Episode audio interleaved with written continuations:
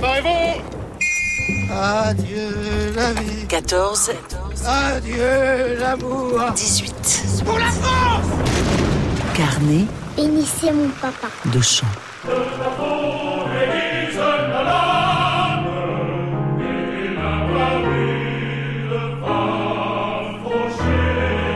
C'est peu de dire que Francis Casatsu est enflammé.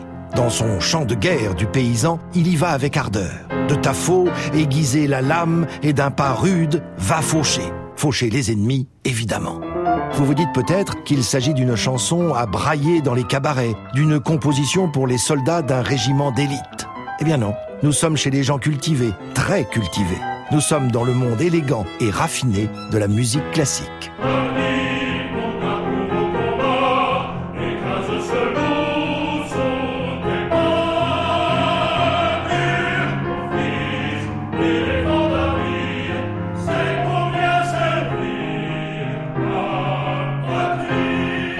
Compositeur Francis Casatsu, qui a aussi écrit les paroles du chant de guerre du paysan, compte parmi les personnalités en vue de la vie musicale parisienne.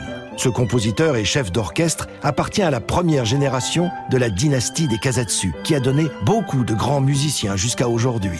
Parmi eux, son petit frère Marcel Casatsu, grand violoncelliste, qui à 32 ans est mobilisé comme deuxième classe au 69e régiment d'infanterie. Il meurt de blessures de guerre en octobre 1914.